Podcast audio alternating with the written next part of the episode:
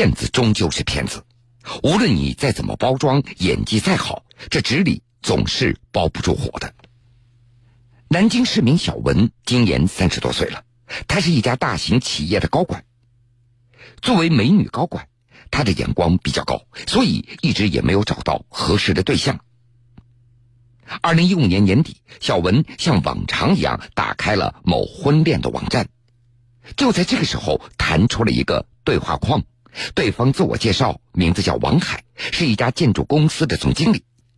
他说，在看了小文的照片和个人介绍以后，希望彼此能够进一步的交往。之后，双方也就添加了微信，并且经常在网上聊天。大约一个月之后。王凯就约小文出来吃饭了。小文发现，这个王凯不仅是个大帅哥，而且还会哄人开心，两人的感情也就迅速升温。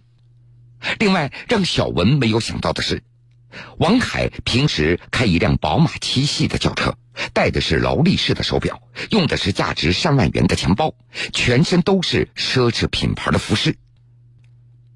两人在一起的时候，王凯还经常接听电话谈生意。这些种种迹象让小文感觉到自己真的遇上了一个钻石王老五。两人的感情在稳定之后，王凯还让小文添加自己母亲的微信号。在和王凯母亲通过微信接触以后，小文觉得自己和这位未来的婆婆也非常的投缘。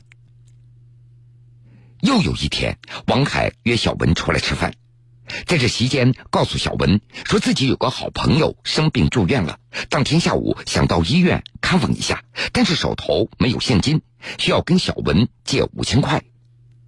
小文毫不犹豫的就答应了。没过几天，王凯就将钱给还了回来。此后。王凯陆续以发不出工资、请合作伙伴吃饭以及母亲生病需要住院为理由，又向小文借了一百一十多万元。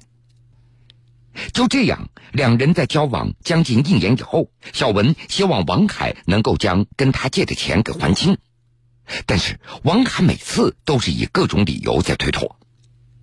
今年年初，小文催促王凯说想见一见他的家里人。